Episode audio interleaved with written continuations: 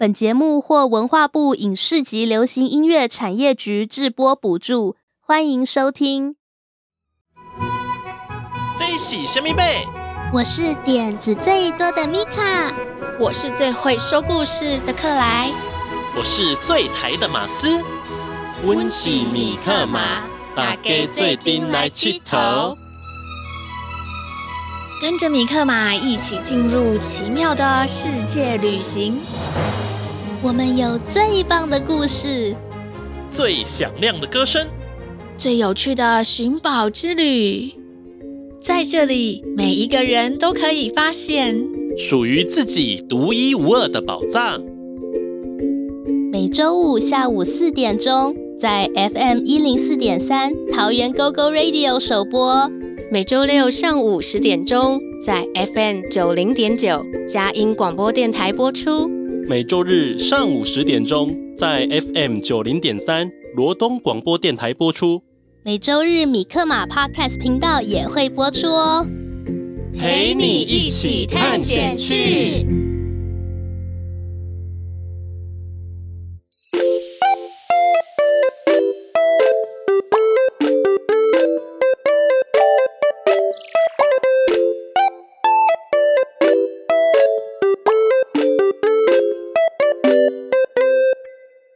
您现在收听的是《米克马寻宝趣》，我是米卡，我最喜欢想各种新点子。我是克莱，我喜欢说故事给大家听。我是马斯，我熊尬意公歹意。喜欢上一集的故事吗？希望大家也很期待今天的故事。上一集我们的主角米克马跟米米公主都出现了呢。这一集还会出现一位特别的角色哦。哦，是什么样的角色啊？赶快告诉我！别急，等一下就知道啦。对了，你们还记得上个礼拜的故事发生什么事情啦？我知道，我知道，米米公主好不容易下定决心了呢，要去地球。去地球，嘿嘿，事情才没有这么容易呢。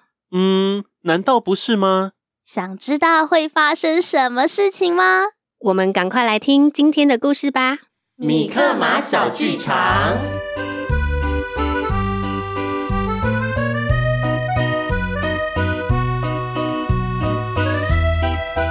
在遥远的星球上，有一个米米王国。米米王国因为过度开发，他们的自然环境被严重破坏，所以米米国王希望米米公主。他能够肩负起复兴王国的使命，去到地球学习。而胆小的米米公主得到神秘生物米克马的帮助，她终于下定决心要到地球去学习和体验不同的文化。米米国王和米米皇后非常开心呢。太好啦！公主终于下定决心要去外面的世界学习，真是令人欣慰啊！皇后，这孩子愿意踏出第一步，我实在很高兴。对了，公主决定出发的日期了吗？还没有诶。公主说这是她第一次出国，要好好规划一下。听她这么说。我就没再追问了。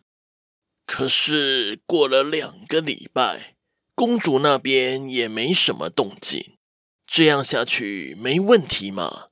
该不会是……你要说的是那个吧？公主的拖延症，该不会又犯了吧？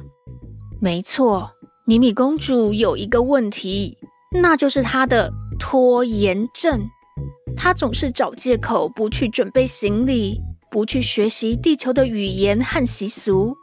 米米公主觉得地球太远、太陌生、太可怕了，而且她怕自己会孤单、会迷路、会惹麻烦，所以她宁愿待在自己的房间里，玩电子游戏、看漫画书、吃零食。这样下去该怎么办才好呢？米米公主，你在吗？我可以进来吗？嗯，进来吧。哇，你的房间怎么变成这个样子啊？到处都是衣服、书、玩具，还有零食，根本就看不到地板了。哦，我没有时间整理啊。嗯，米米公主，你这个听起来像是在找借口哦。这样是在拖延啦。我们没有时间可以浪费了。不是啊，我没有拖延，只是这部漫画太好看了。我想要先看完再出发啦。这个啊，就是拖延的典型症状啦。有重要的事情要做之前，就会特别想要跑去做别的事情。被我说中了吧？哦，也许吧。米米公主，我懂你的心情。地球对你来说有点陌生，可能还会遇到困难和挑战。而且你可能会很想念家人和朋友，但是地球也是一个很美丽、很好玩的地方哦。而且你还可以交到很多新的朋友，我还会一直陪着你啊，有我保护你、支持你，没有问题的。你可以更相信自己哦。听到你这么说，我就放心多了。好吧，我来开始准备行李。还要换个衣服，你可以先出去一下吗？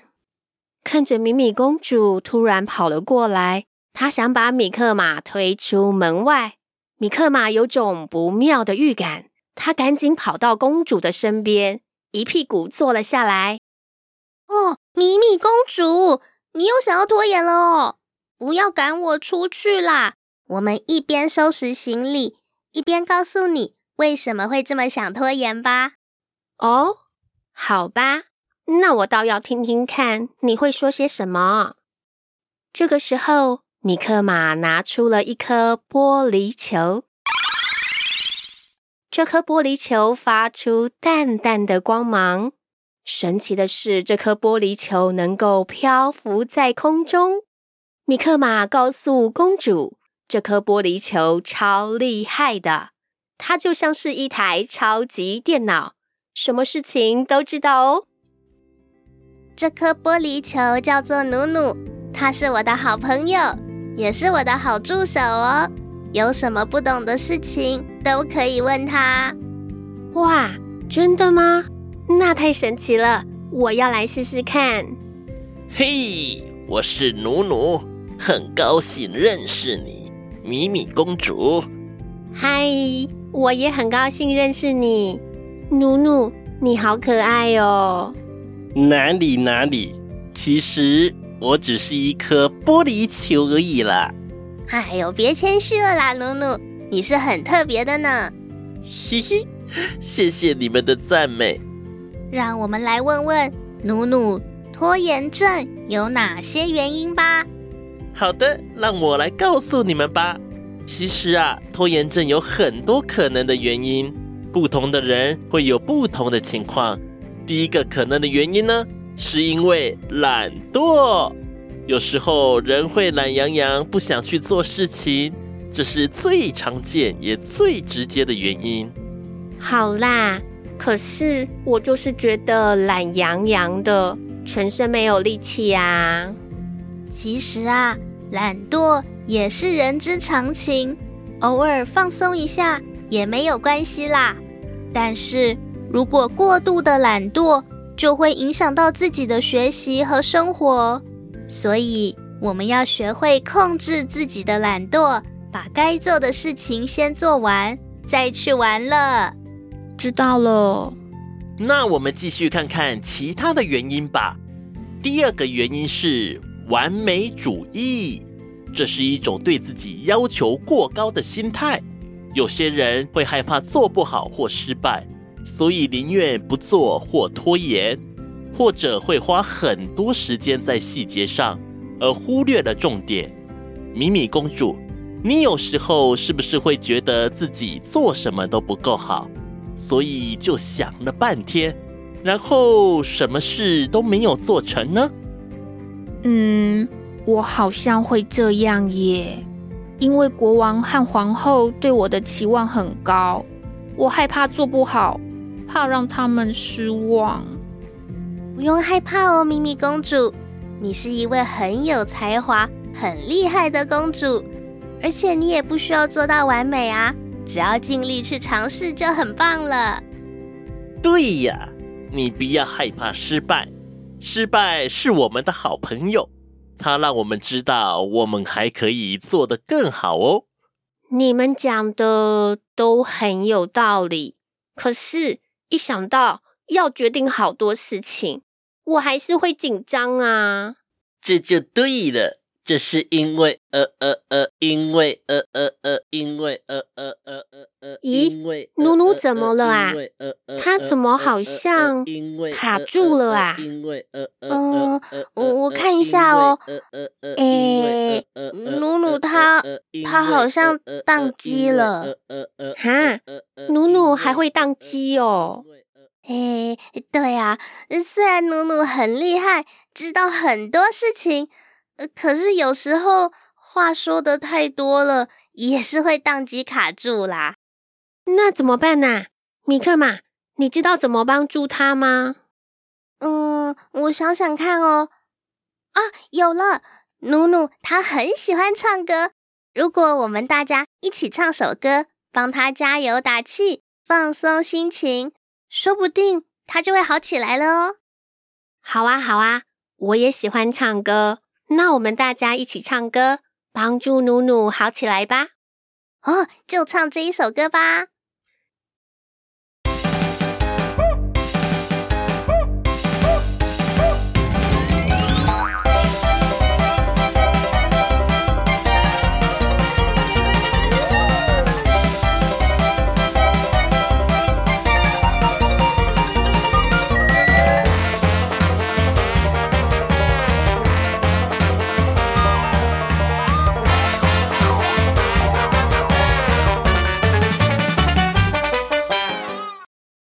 嗯，好好听哦，米克马、米米公主，谢谢你们，我现在感觉好多了。不用客气，努努，好朋友就是要互相帮助啊，你说对吧，米米公主？嗯，米米公主？咦，米米公主人呢？啊，米米公主又跑去打电动了啦！米米公主啊，米克马、努努，我。我刚才也有一起唱歌啦，只是唱到一半，忽然想起来我的电动还没有破关啦，所以米米公主，哈哈哈哈，对不起啦，我现在就过来，专心听你们说话。嗯，很好，那我可要继续讲了哦。刚才呀，我们讲到拖延，还有一个原因。就是因为对事情的结果不清楚、不确定，所以不敢去尝试，不敢做决定，或是不相信自己有能力做好，所以缺乏动力跟信心。还有些人也会因为太焦虑、太紧张，所以想要逃避。不过这些都是有解决的办法哦。真的吗？真的有办法可以解决？当然有啊，努努可是很厉害的哦。等一下。努努会一样一样慢慢说给我们听。第一步，你可以制定计划，把你要做的事情一条一条写下来，一项一项来完成。这样你就不会觉得怎么事情好多好乱呢？而且当你一项项完成的时候，把完成的事情划掉，会很有成就感哦。一条一条划掉。事情越来越少了，也就代表快达成目标，是不是啊？没错，没错。那还有其他的办法吗？当然有啊，像是减少干扰。当你在写功课的时候，把那些会分散你注意力的东西，让它们消失。例如，关掉手机，关掉电脑，关掉电视。啊，要关掉哦。写完功课，做完事情，就可以安心的玩耍啦，才不用一边玩还要一边担心呢。做事要专心，玩乐也要专心，这样才酷哦。我知道了啦。那我继续说了哦。刚刚不是有讲到完美主义吗？完美主义其实有它的好处，它会让我们变得更好。但是如果过度完美，就会让我们感到压力，反而会影响到我们做事情哦。所以说，要学会放宽自己的标准，不要设定太高或是不切实际的目标，也要学会接受自己的缺点。有时候做的不太好是没有关系的。那你要跟国王还有皇后说，叫他们不要每次期望都那么高，我压力很大耶。好，我会帮你沟通沟通。不过你也要尝试跟国王还有皇后好好沟通一下哦。这虽然不太容易，只要试着去做，渐渐的，对方会了解你的想法的。嗯，我知道你说的。我想我会试试看。不要那么沉重嘛。虽然心里的压力跟想法不是那么快就能解决，但是啊，我还有一个妙招，让你马上就有感觉。真的吗？赶快告诉我。那就是奖励自己，要给自己鼓励哦。当自己完成一个小目标，给自己一点小鼓励。做自己喜欢的事情，吃自己喜欢的零食，甚至可以跳跳舞、呐喊一下。我很厉害，我很棒。自己要给自己鼓励呀。当然喽，只有你自己最清楚自己有多认真、多努力。当然，自己要第一个鼓励自己啊。嗯，你说的很有道理，我会做做看。不过啊，想要改善拖延症。最重要的还是开始行动。米克马说的没错，不过我可以教大家一些小技巧来帮助自己开始行动。例如数到五就开始做，先从最简单或最有趣的事情开始做，找一个朋友一起做等等。你会发现，一旦你开始了，事情就变得更容易了。这些方法听起来都很有用耶。谢谢你们，米克玛，还有努努，你们真是我的好朋友、好老师。不用客气。那我们现在就来一条一条列出我们要准备的事情吧，立刻行动。嗯，那我还需要一本漂亮的笔记本。我记得母后那里有很多笔记本，我现在就去跟她拿。等一下，你该不会是？又在找借口拖延了吧？努努，快点把门关上，不要让米米公主又逃走了。我我没有手，没有办法关门啦。嘿嘿，等我一下，我很快就回来了。米米公主，就这样，米米公主和米克马，还有神奇的努努，他们即将要踏上地球之旅喽。亲爱的小朋友们，你们喜欢今天的故事吗？嗯，你们会不会也有拖延症啊？如果你也有拖延症，可以试试看米克马和努努教给米米公主的好方法哦。也许他们可以帮助你更快地完成功课、完成任务，更有效地实现你的梦想哦。在接下来的小侦探出动，我们一起来发现故事里的宝藏吧。先来听个音乐，休息一下，伸伸懒腰。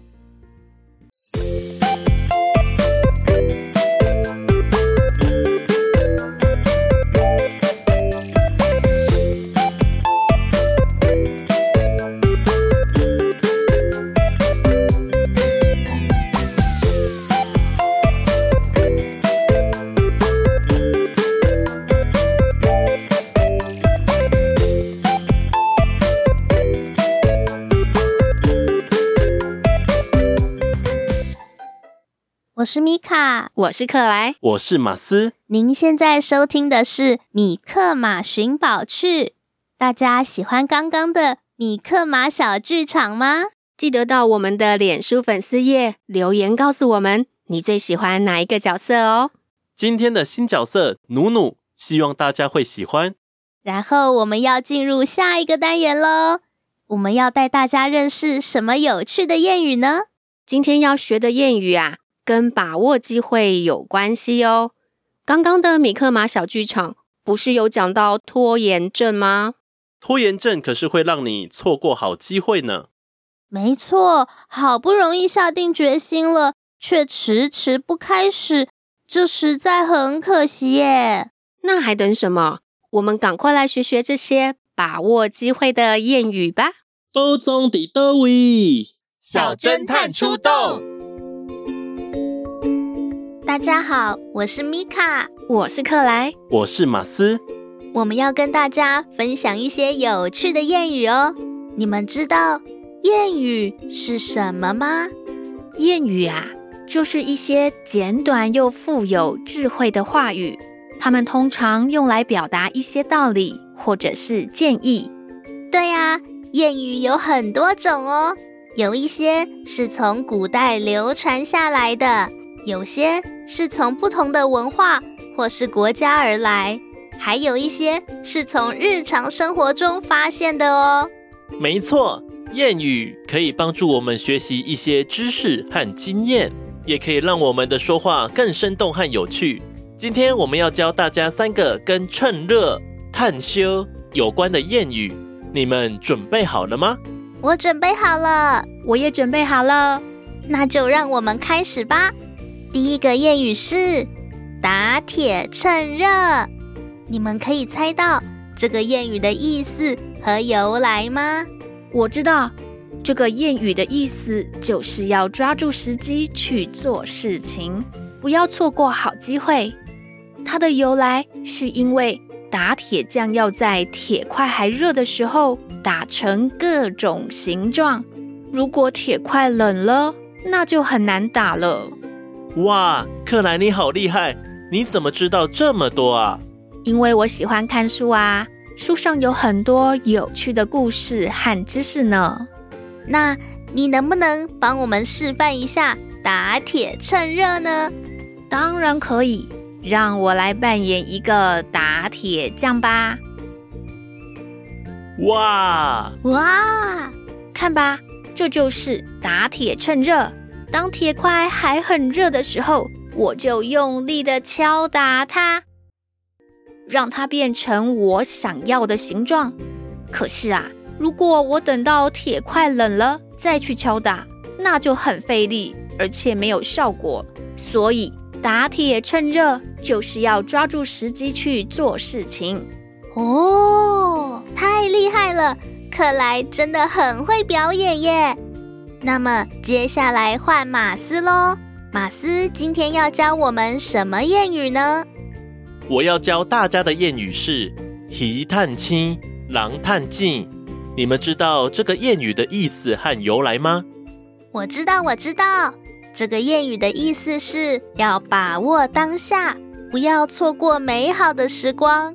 因为鱼肉很好吃，但是如果放太久了，就会变得硬邦邦的，也没有那么香了。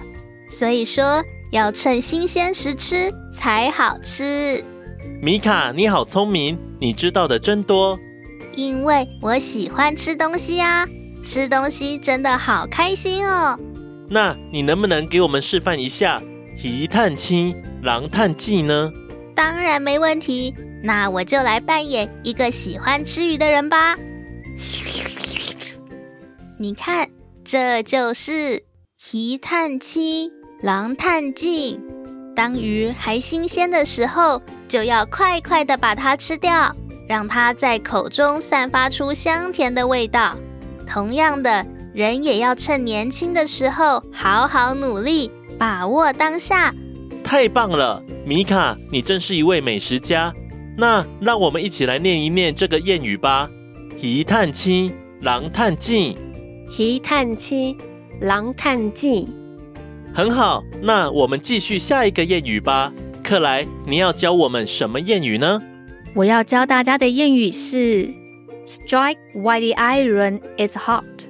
这是一个英文谚语，这个谚语的意思很神奇哦，它的意思跟打铁趁热几乎是一模一样。Strike while the iron is hot，直接翻译的话就是趁铁器热的时候敲打它。Strike 是敲打的意思，当这个铁器 the iron 是热的时候，就要用力的敲打它哦。Strike while the iron is hot。大家会不会觉得很好奇啊？为什么中文和英文都有这个谚语呢？难道中国人和英国人都有打造铁器的历史吗？没错，就是这样。其实，中国和欧洲都是世界上最早发明和使用铁器的地区之一哦。这些铁器的出现，让人们生活过得更好。所以，中西方都有一个共同的文化遗产，就是打铁的技术和智慧。真是太神奇了！中西方文化竟然有这么多相同的地方呢？是啊，这些相似之处可能来自于人类共同的生活经验。当我们学习并且欣赏不同文化的时候，我们不仅要发现他们的差异和特色，也要发现他们的共通点哦。大家都记住了吗？希望你们会喜欢我们今天教大家的三个谚语。并且能够在生活中运用到它们哦。我们先来听首歌，休息一下。等一下有个特别的客人，梦梦老师要跟我们聊聊天哦。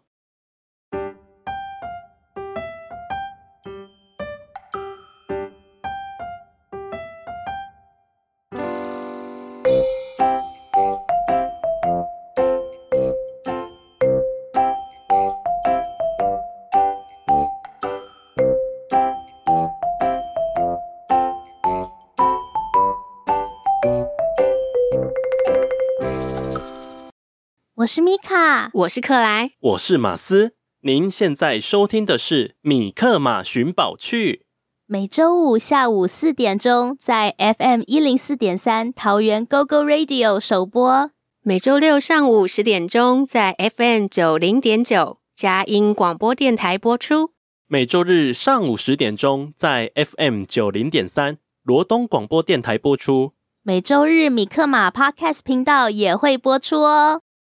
世界上有很多不同的人，每个人都有他的故事与梦想。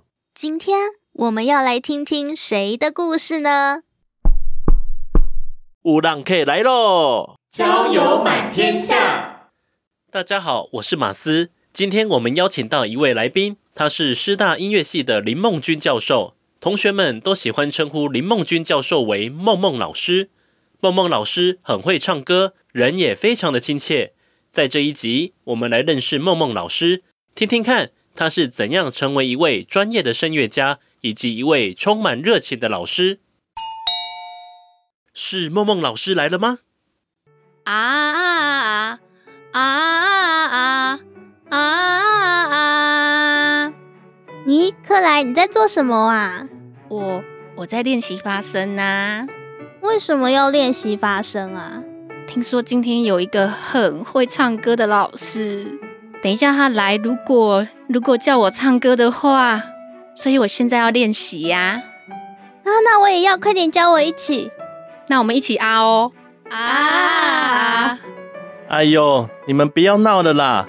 梦梦老师来了哦。老师好，老师好，梦梦老师好，大家好。哦哦。还是还是跟你们一样好了啊！哇，声音有好多种不一样的表情呢，很厉害耶，默默老师。还好了，还好了。哇，不愧是声乐家，那个我们都是你的粉丝哦。对，我们有很多问题想要问老师哦。老师，我们要先开始发问第一个问题喽。是，老师，你从哪里来啊？我从彰化来，就是在台湾的中部。然后我在彰化待到了国中。高中的时候到台北来念书，那老师是彰化的哪里人呐、啊？小时候住在彰化市，然后大学毕业之后搬到花坛。哦，花坛哦，对，就是在彰化市跟园林市的中间。其实我也是彰化人哦。对，我是鹿港人。你是鹿港人哦？对。哎呀，鹿港的腔跟咱彰化是不共款啊！哎呀，哎呦，真的吗？所以每个地方的他讲话那个腔都会有一点不一样哦。嗯，是怎么样的不一样啊？尤其是台语的腔。对对对。哇，所以不同的地方啊，就算是台语也会有不同的腔调哦。是的。你可以问我彰化的食物。哦，老师最喜欢吃什么呢？肉圆 啊。彰化肉圆是彰化肉圆，但是彰化肉圆就跟台南台南的牛肉汤是一样的，每一个人心中都有一个他最喜欢吃的某一家，不见得是那个 Google 排名美食排名的上面。我吃海鲜的，鹿港是海鲜，蚵仔煎，蚵仔蚵仔煎我也喜欢蚵仔煎，老师喜欢蚵仔煎吗？喜欢蚵仔煎、虾仁煎，还有蚵仔煎不要蚵啊。哦，还有这种的，蛋加 蛋煎，对对对对对对，很有创意啊。哦，嗯，那老师刚刚你有讲到啊，你就是从彰化到台北去念音乐班嘛？嗯、对，我是国中才开始念音乐班的。哦，对，而且我的音乐班是在园林，那时候是镇。哦，那我们住彰化市，所以我们国三就住校了。老师年纪那么小就住校哦？对。住校会不会就是什么都要自己弄，会觉得很辛苦啊？国中就那个折棉被，就是你还要被打内务啊，然后就是像男生当兵一样，那个棉被要折方方的，有一点有趣，哦、有点有趣，有点有趣的。所以老师是从小大概几岁开始学音乐？大班开始学钢琴。那我们家学钢学音乐的那个契机相当有趣，就是我爸爸是彰化山写的登山向导。然后他某一次带队的时候，他队员里面有一个人心脏病，所以他是从山上把它背下来。那个人是卖钢琴的，嗯，哦 所以呢，就半价买了一台教学用琴，就这样。就是我们家是一般普通的家庭，所以有一笔钱去买乐器是也是一个很大的负担。对啊，所以、嗯、那个梦梦老师，你爸爸怎么突然就决定说？可以半价买钢琴，就买了一台钢琴，还是他觉得说你们可能会喜欢？我们有去谈一下，就这样去摸了一下钢琴键盘。那梦梦老师，你有、哦、买了？所以梦梦老师，你有说你喜欢吗？应该有吧。哦，对，大班呢？那是什么样的感觉啊？还完全不记得了吗？兴奋！哇，兴奋！嗯，摸到乐器很兴奋。嗯，对。嗯，那有请老师来教你怎么弹吗？有，从小就是开始学，就是个别课了。老师的爸爸一开始就希望老师以后成为一个钢琴家或是音乐家吗？应该没有，他们应该也只是希望有一个兴趣吧，就有这个机会。嗯、应该也是，我觉得我们爸爸妈妈都是这样，就是他们没有，但他们有能力可以给小朋友有，他们就会想要有机会的话就给小朋友有。嗯，哎，我没有问我爸，对，但我觉得是这个。老师跟我一样嘛，就是说我们都是彰化人。是。那从彰化来到台北生活，你有感受到什么不一样的地方吗？第一个不一样的地方就是，你以前在彰化是去哪里都是要爸爸在，这是一个坐公车哪里都会到的地方，哦、交通很方便，对，对，完全不同，这是第一个不同。然后。呃，第二个不同是国三的时候虽然是住校，可是我们每一个礼拜都还是会回家。那高中的时候是因为就外地生，所以不可能每个礼拜回家，就是住外面，所以是直接住在外面的公寓，啊，跟同学分组。哦，所以这很不同，很独立。高中的时候就很少见到爸爸妈妈了吗？一个月吧，一个月就是有比较长的假会回家。对对对，嗯。会想家吗？咦，可能还好，还好，还好是因为台北很好玩，是不是？可能太忙，太忙哦。因为就是你还要上一般的课，然后还要上音乐课，所以两种课都要上，就很忙。我觉得是国中跟高中的课程难度差太多了。课程是音乐方面的课程，还是一般学科？学科对。然后刚刚讲的冲击，还有一个最大的是同学们太厉害了。我们班有学科能力可以考上北一女的，也有可以考上中山女高的，所以就是大家的能力非常好。然后术科的冲击，就譬如说视唱听写，老师一下子弹六七个音下去，那我就听到一堆声音的一个轰，但同学们可以把那六七个不同的音，通通把每一个音高讲出来，这其实是还蛮惊人的。我觉得啊，当时对我来说是惊人的。哦，所以老师也不是一开始就会，你也是不断的学跟练习，所以才有变得像现在这么厉害。是的，学习是很重要的事情，因为跟我一样大的人，他们这么的厉害，所以让我想要变厉害。哇，对，所以我非常感谢我高中有来台北念书。米卡应该从小也有学音乐嘛，对不对？也只有学一点点啦。对啊，就是其实大家学音乐应该都是会遇到一些挫折啊，或者说一些困难。音乐上的挫折，我觉得应该是很大的。可是我觉得，就是因为你一次一次的。挑战自己，然后突破这些困难。像以前我有上过几堂钢琴课，嗯，那刚开始弹一定觉得很有趣，之后你要练习啊，一直练习，同样一个调子，一直练，一直练，一直练，练到最后啊，哦，外面天气这么好，我好想出去玩哦。老师，你是怎么克服这个部分的？诶，我觉得应该是喜欢这件事情，所以。从这个练习的过程中得到蛮多的自我开发吗？自我开发就是发现自己变得越来越厉害吗？其实是做得到的，对。所以我觉得最大原因应该是喜欢这件事情啦。所以就是如果遇到挫折，因为喜欢的话，就会想办就会就会想办法去克服，继续对。哦、嗯，那老师以前的老师会不会很凶啊？很多钢琴老师都好凶哎、欸。会啊。对呀、啊，还会打手手？不会，不会。嗯，好好哦。那老师的钢琴老师是个好人。嗯，不错。对，但是很凶。很凶就是会一直叫你练吗？还是会大声的？就是跟你讲通过，一直重复，一直讲，一直重复，一直讲，很严格。哦、对，不会打手手啦。可是这样子就要很有耐心哎。老师要很耐烦。其实。学生小朋友也要很耐烦。好，那想请问一下，老师，后来你是有到美国去留学吗？是的。那你到美国之后啊，有没有感觉到跟台湾有什么不一样？第一，站就是语言不一样嘛，然后再来就是温湿度差很多。哦，对，生活环境，对，生活环境差很多，温湿度，然后再来就是呃，学习的状态不太一样，老师跟学生的关系这是最明显的。老师，你去美国，你觉得最不习惯的是什么地方？不习惯的或许是食物吧，没有办法玩，没有办法玩，我也不会自己做。那有炸鸡啊，有披萨，对，但那也不用吃那么多。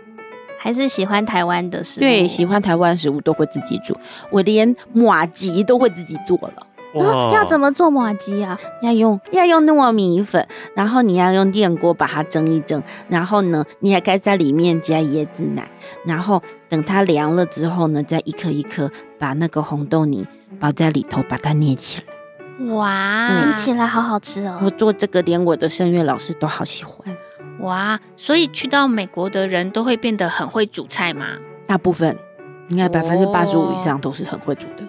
如果说以后要去，就是不是自己家乡，然后没有跟家里面的人在一起的话，可能就要学会很独立，是不是啊？应该是吧。那时候第一次去美国就是去考试，我爸爸就说我实在是胆子很大。第一次去考试是冬天，然后又是九一一之后，所以其实美国的入境还有每一个机场管理管制都非常严格。然后我就一个人带着行李，然后跑了六七个城市这样。所以你都没有吓到吗？诶、欸，嗯，没有吓到，可能我好奇心比较强。哦，好奇心比较强。这个时候好奇心就派上用场了。是的。休息一下，听听音乐。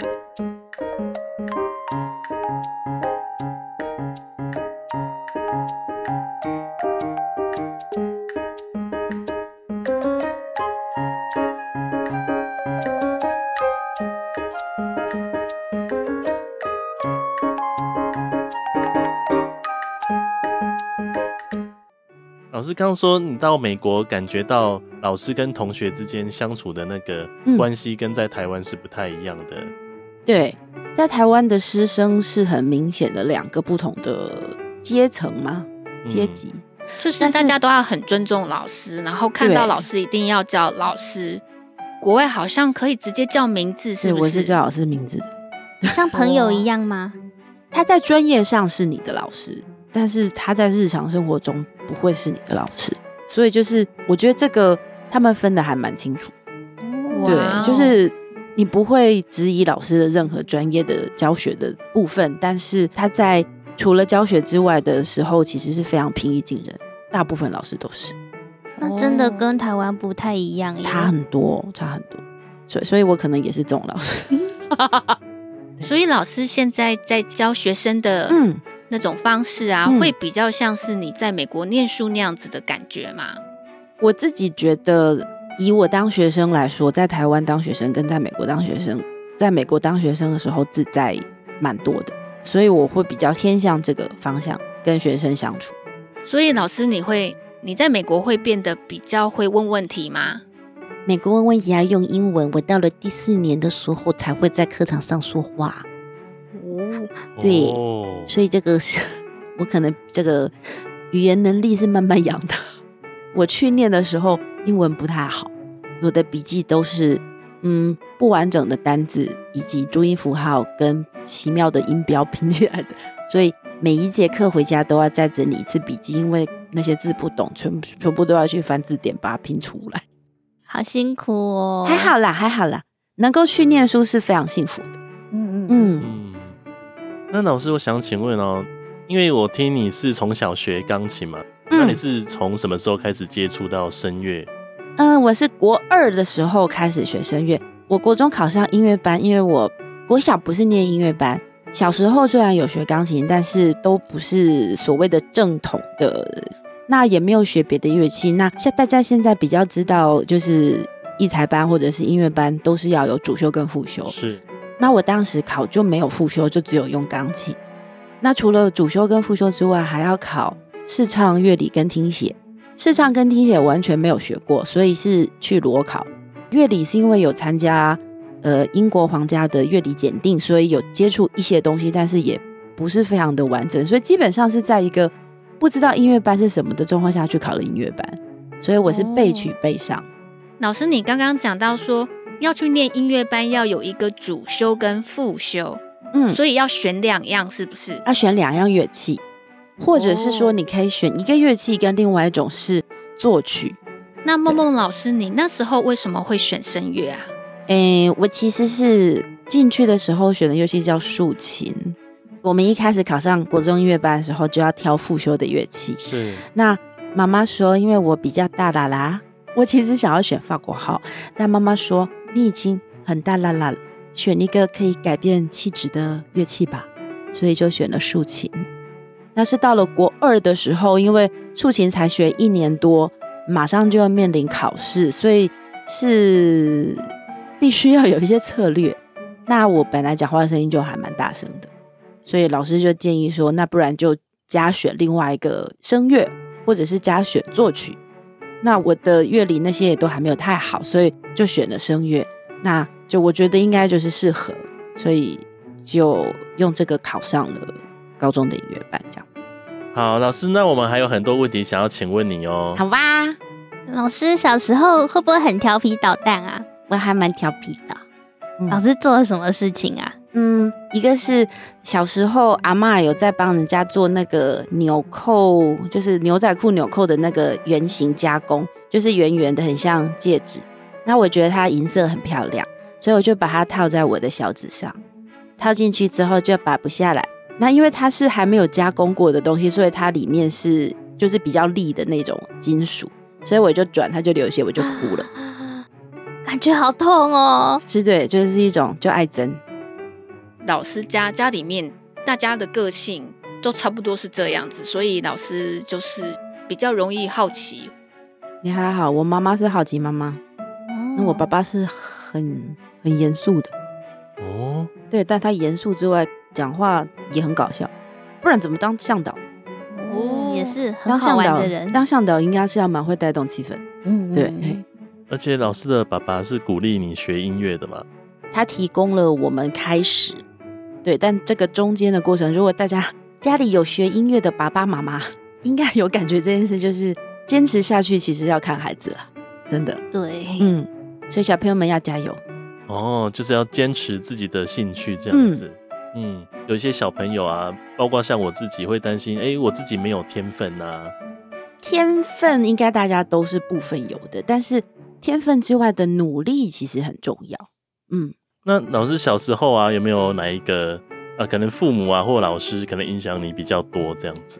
就是小时候写那个作文，小时候的志愿就是只有两个，就是我想要当歌星，跟想要当老师。哇！所以我觉得老师应该对我影响很多，就从小就是音乐上面的老师吗？不是，就是带班的老师。所以我喜欢老师这个职业，然后觉得老师对我影响很大。老师，那你的梦想是不是达成了？我觉得我是哎、欸。完全对，是个教唱歌的老师，对对对，好棒哦！对对对，两个梦想一次一次达成，欢迎大家学声乐哦。好，那老师，你觉得说，因为你很乐观啊，或者说好奇，那所以这个对你学音乐有帮助吗？那我帮助很大嘞。像我们在拿到一个新的曲子的时候，或者是说你听到一个你好喜欢的东西的时候，就是因为好奇心会让你去想要把它。多认识一点，或是甚至把它学好，也不要讲到学好了，就是你想要去接触这个东西，那这个好奇心就很重要。那刚刚讲的乐观，就是在一次一次尝试。刚刚说弹钢琴同一个乐句，对，会弹上千次，永远相信我是做得到。这个乐观应该是还蛮重要的。我觉得很厉害，就是永远都要相信我可以办得到。嗯。因为像小时候，我也想要唱一些卡通歌，嗯、然后我常常唱，然后被同学笑，哎，说五音不全这样子。是真的五音不全吗？可能哦。那、嗯、那怎么办？就多唱，多唱。对，不要怕被笑。真的，要学习老师的乐观，一次又一次去克服它。对，就让他笑吧，就让他笑。对。那老师刚刚也说到很热心，嗯，从小就很热心助人吗？是，应该是鸡婆。就到现在都还是属于这个个性，就是有时候看到路边有人需要帮忙，我会跑去帮忙。就是呃有视障的朋友，如果他有就是咚咚咚咚，好像我就会出声跟他说前面有什么。那因为很热心，所以教导学生的时候也会很热心。嗯嗯，是像这些看年轻的这些呃学音乐的孩子们，因为自己我也是这样走过的，所以会希望让他们在。一样的这个路程中，可以少一点，或者是说他们接下来会面临什么事情，如果可以提醒他们，可以有一点预备，或是早一点开始思考。不过学习，嗯，都必须要一次一次的去练习。是我很常跟学生说的一句话是：我负责的部分是教的部分，那学生要负责部分是学的部分，学才是在教学里面的最重要的主角。所以学生其实是要负起自己是担任学生，你要去主动学习，负责自己有没有进步这个角色。如果学生自己不认清这个，其实，在那个学习的过程中会更容易挫败。可是要怎么样让年轻的学生，然后去知道说，哎，自己要努力，自己要一次一次的练习跟学习，因为这个好像不是很容易。像有些时候，哎，本来刚开始很有兴趣。可是你发现别人都做的比你更好，嗯，然后会有觉得挫折感的时候，嗯，那老师你遇到这个时候都会怎么鼓励学生呢？如果学生有一个喜欢的偶像，或者是说他在这个专业上面有一个崇拜的 model 的话，我觉得这会是一个很大的动力。所以老师会鼓励，就是你的学生，然后去找到他们的，算是他们的偶像。自己想要变成的样子，哇 Wow，对，当然这个过程中是辛苦的啦。但是如果说你可以遇见，可以看见你以后可能会变成什么样子的人的话，所以就是说，嗯，我以后希望可以像谁一样，嗯的这种感觉吗？像那样也蛮好的。那老师自己有偶像吗？呃，我的偶像吗？偶像蛮多种的。譬如说，念念书就会觉得武则天很厉害啊。他怎么有办法打破都是男人当皇帝这个东西？呃，如果是明星的话，就是郭富城啊。为什么会喜欢郭富城呢？哦、他从一个默默无名的小小的演员，变成是香港四大天王，我觉得那个中间的努力是蛮厉害的。那在音乐上面，老师有没有觉得谁是你的偶像？音乐上面其实真的蛮多的，我觉得要举有点太多了。就是很多人老师都很喜欢，所以会很难选出来。对对对对对，很难很难选出来。对对对对对，嗯嗯嗯。那老师有说到小时候的笑声很特殊，嗯、现在也很特殊哎、欸。我的笑声一直都非常特殊。我记得我的国小的六年级的毕业纪念册里面，大家都是写难忘你那半音阶式的笑声。半音阶式是什么意思？我刚刚笑了。嗯，它是这种。半格半格音阶，然后顺着这样子上去或者是下去。嗯，哇，我再笑一次给你听。一边笑还可以一边唱歌，是从小就这样。国中的好像也是被写这个，我也没有特别要这样，就变成这样。但是常常被妈妈制止。为什么？女孩子家不要笑成这样，再讲更难听一点，阿妈就会说：“马老吉瓜红探听。”可是也是因为这样子，老师的声乐的才能才被发现吗？应该是说，当老师们在讲说唱歌跟哭跟笑其实是同一个驱动力的时候，就非常容易可以连接这件事情。哭跟笑是同一个驱动力，跟唱歌是什么意思？都是肚子啊，要从身体的深处肚子开始动的声音。你笑的时候肚子会动，你哭的时候肚子会动。诶，你唱的时候为什么肚子不会动呢？诶，有道理耶。嗯，那老师啊，那听你的人生经历非常精彩，你从彰化到台北，然后又到美国，嗯、现在又回来当老师。嗯嗯，那你不断的去突破自己，有没有什么要鼓励我们大家的？嗯，永远都待在一个地方，其实你会不知道自己有什么可能性啦。现在已经不是一个呃呃交通不方便的时代，所以我非常鼓励大家可以。多开发自己的可能性，然后去认识这个世界，那去找到你在这个世界上扮演的是什么角色。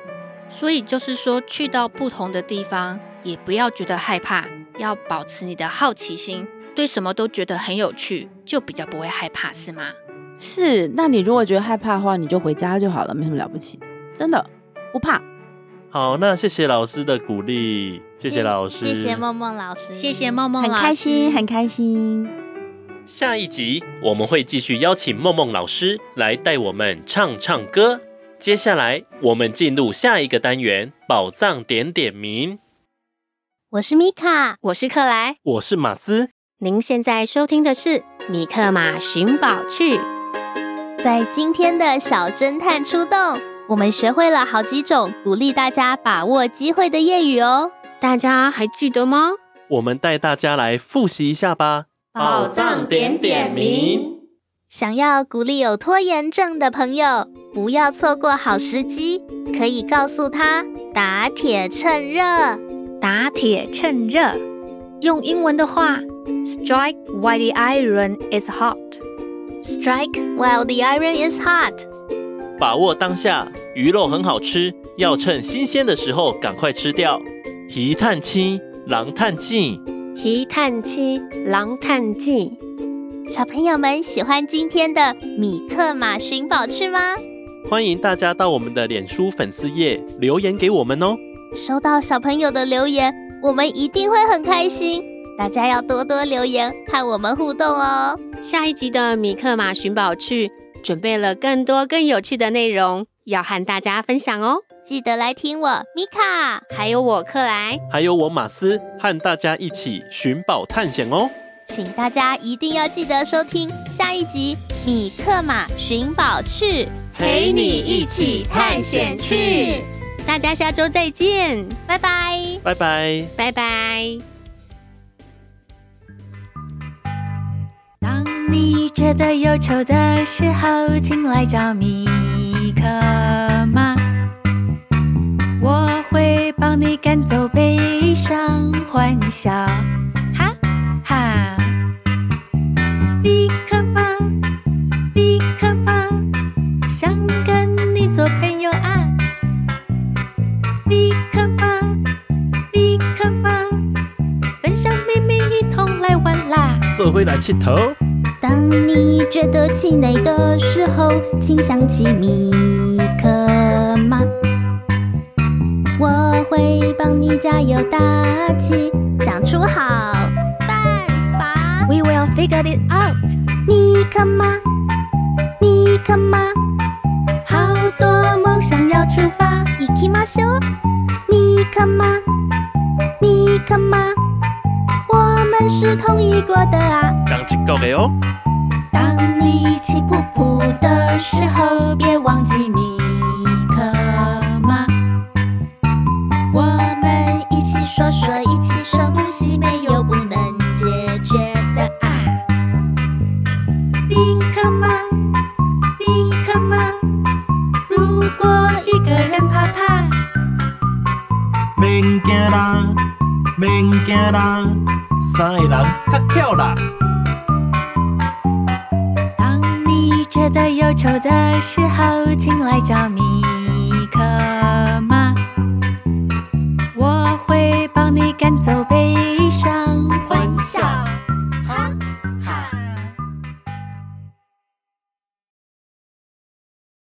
节目或文化部影视及流行音乐产业局制播补助，谢谢收听。